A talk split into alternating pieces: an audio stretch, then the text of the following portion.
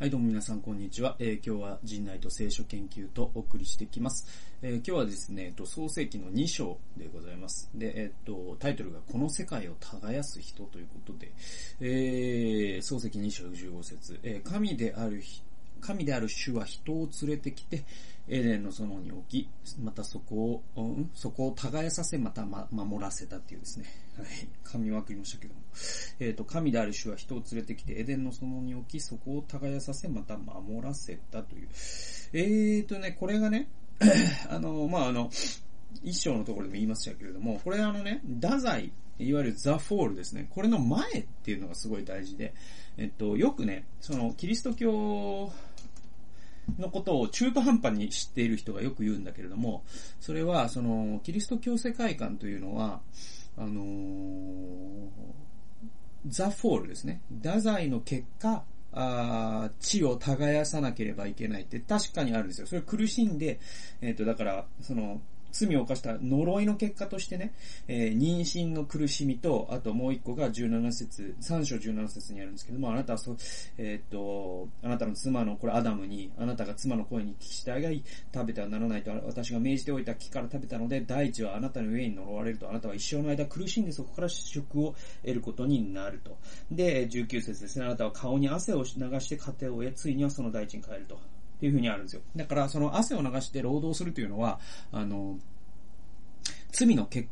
果の呪いなんであると。ね。キリスト教世界観では労働っていうのは呪いであってということを、キリスト教のことを中途半端に知ってる人はよく言うんだけれども、これは間違いで、えっ、と、なぜなら、あの、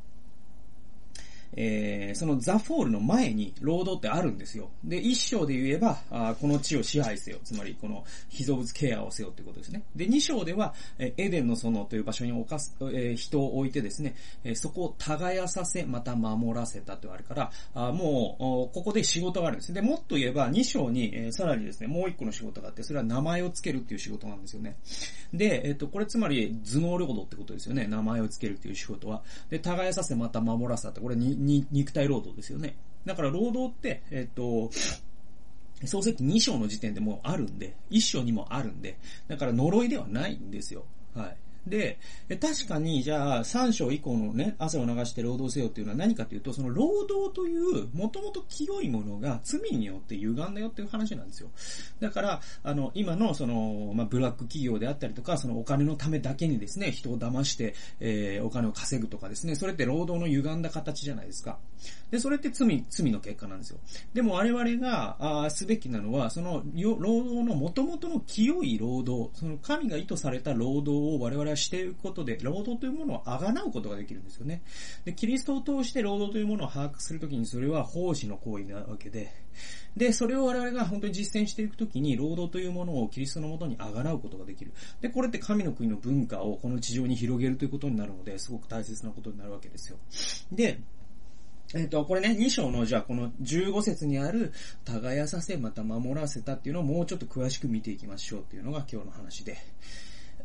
で、えっと、一章で語られる神の命令はですね、この地を管理せよっていう、ありましたよね。だからこれ被造物ケアなんだよって。で、それを僕ね、あの、万物の癒しっていうね、本で、えー翻訳させてもらったので、それはね、読んでいただけたら嬉しいなと思いますと。で、えっと、2章ではそれが違う形に言い換えられてて、もっと内容が特定されてるんですね。だから1章の命令と2章の命令って何が違うかというと、1章の命令は、あ管理のことなんだけれども、え2章ではそれがもうちょっと詳しく立ち入って、えー、かんえー耕させ、守らせせたっていう形になっている。さらにですね、2章ではその領域が限定されてて、それはエデンの園でそれをしなさいよって言ったんですよ。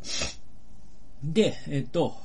で、その内容が特定されているというのは何かというと、園を耕し、守るという命令なんですね。この世界を耕すっていうのが一つ。守るっていうのが一つなんですよ。で、これ何かっていうと、クリエーションケアのことですよね。その、被造物をケアせよっていうことでもあるし、さらにその発展っていうことも言うことができると思うんですね。で、一章の管理っていうのは、世界のケアであり、環境とか自然とか宇宙とか地球とか、被造物のケア、それらに仕えることを意味するっていうのを僕は前回の動画で言いましたね。で、えっと、えー、で、しかしですね、これ、ダロー・ミラーさんというですね、僕の、まあ、あの、師匠のですね、ボブ・モフィットさんと一緒に、その Disciple Nations Alliance という団体を、ね、立ち上げた人がいて、このダロー・ミラーさんという人がですね、まあ、あの、あるかな、 Discipling Nations っていう、手元に、あった。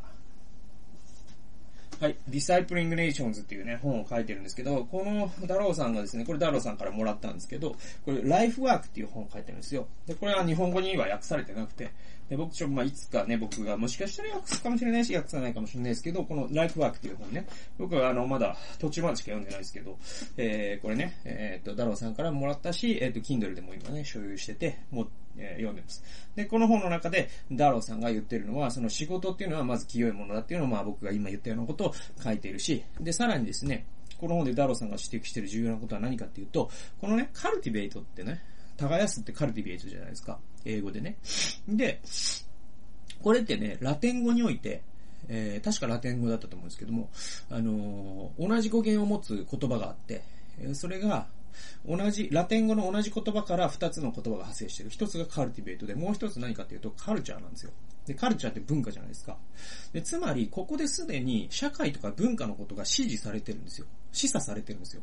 ね。だからアダムがエデンの園で言われたこと、その耕し、また守らせなさいって、それ、これね、一次産業のことだけじゃないんですよね。つまり文化とかのことももうすでにこの時点で示唆されてるんですよ。で、私たちはこの世界を自然保護公園のようにするように命じられてるわけではないんですね。で、もちろんそのような美しい景観と調和を保つことは必要だし、えー、大切なことなんだけれども、しかしそれだけではないと。で、この世界に社会を築き、文化を作り、そこに文化を花開かせるように神は意図しておられる。これがカルティベイト、つまりカルチャー、大文化命令と呼ばれたりすることもあるんですね。このね、えっ、ー、と、漱石2章の15節って。えー、だから文化を花か花開かせるっていうのも、神はアダムに、えー、その労働の一部として、して、創世記2章ですでに言ってるんですよね。で、私たちが知的な創作物を作るとき、あるいは絵とか、絵を描いたり、小説を書いたり、学問を発展させたり、映画を作ったり、音楽を作ったり、企業を通してですね、え、世界を豊かにしていくときに、え、私たちはこの世界を耕して、文化的に耕している、カルティベイトしている、つまりカルチャライズしているということになるわけですよ。で、私、ね、この僕自身も、この世界をそのような意味で耕す一人でありたいなと。それが、まあ、労働をあがなうことにつながるので、私はそれをしていきたいというのが、まあ、僕のメモになります。で、えっ、ー、と、まあ、僕のメモは以上なんですけれども、まあね、あの、僕の、その、耕すっていうことで言うと、まあ、僕の場合は、あの、主に、えーこう、肉体労働というよりも、そのね、なんか僕は造園家とかではないから、あの、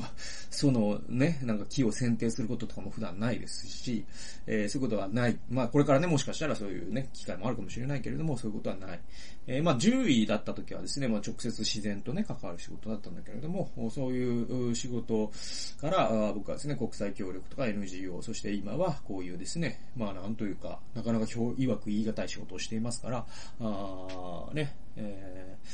ー、なんていうかこう自然に直接手を入れてとかってことはあんまり、えー、普段の生活の中ではないんだけれども、でも僕はですね、この文化を耕すというカルチャーという意味では、あすごくですね、えー、まあ、そういう仕事をしているつもりでいて、こうやってね、言葉に何かを発信したり、え物を書いたりとかですね、えそういったことをさせていただいているというのは、え その神様の創世記2章15節の命令にの中にある仕事をしてるんだなというふうに思っているし、って考えると、おまあね、あのーまあ、今ね、その日本の統計を見ると、労働統計、えー、国勢調査のですね、統計を見ると、一次産業従事者従事者ってね、えっ、ー、と、日本の人口の確かね、もうね、2%切るとか、そんぐらいになってるんですよね。えっ、ー、と、つまり100人いたら、1人か2人なんですよ。本当に農業をやってる人。農林畜産業をやってる人ね。えー、なので、えっ、ー、と、多分98%の人はサービス業とか、あまあ、二次産業はね、二次産業であるんだけれども、その製造業ね、製造業とかサービス業やってるわけですよ。で、製造業もサービス業も基本的には、あの、カルチャーに関わるじゃないですか。例えば車作っている人でも、その車を通して人が豊かになるという意味では文化に関わっているわけだし、ね、で、サービス業はまさに、その人、文化そのものなわけなので、えー、なので皆さんがなさっている、その医療でも教育でも、飲食でも、なんだろうな、他に、アパレルでも、何でもいいです。えー、それらっていうのは、その、漱石2 2章15節の、その文化というものを豊かにする仕事なのだという、えー、意識を持って、えー、するならば、それは神にあがなわれた清い、えー、仕事になりますので、本当にそれは神に奉仕していることと何ら変わりがない。えー、つまり、なんていうかな、その生族二元論的に考えるとね、なんかこう、牧師とか宣教師とかが神のために働いていて、そうじゃない人は、なんかその神のために働く人を支えるのだみたいなのがあるけど、それは全然、あの、聖書的な世界観ではなくて、僕は本当にそういう考え方に組みしますせん。えー、そうではなくてですね、えっと、そう、その、皆さんの仕事、そういった仕事も紙の、その、この、神の作られたこの素晴らしい世界をさらに豊かな文化を花開かせるんだという意識でしていくなら、それはもう神に仕えていることと、全く、神に仕えていることに他ならずですね、それは牧師とか宣教師とかと全く同じだけの重み付けがあると僕は確信しています。なので皆さんの仕事をですね、神にあって、えー、この世界を耕す人としてですね、えー、一緒にですね、頑張っていきましょうよという、そういう話でございます。はい、そんな話です。ああ、疲れた。ということで、えー、今日はこの世界を耕す人というタイトルでお送りしました。最後まで聞いてくださってありがとうございました。それではまた次回の動画で動画及び音源でお会いしましょう。さよなら。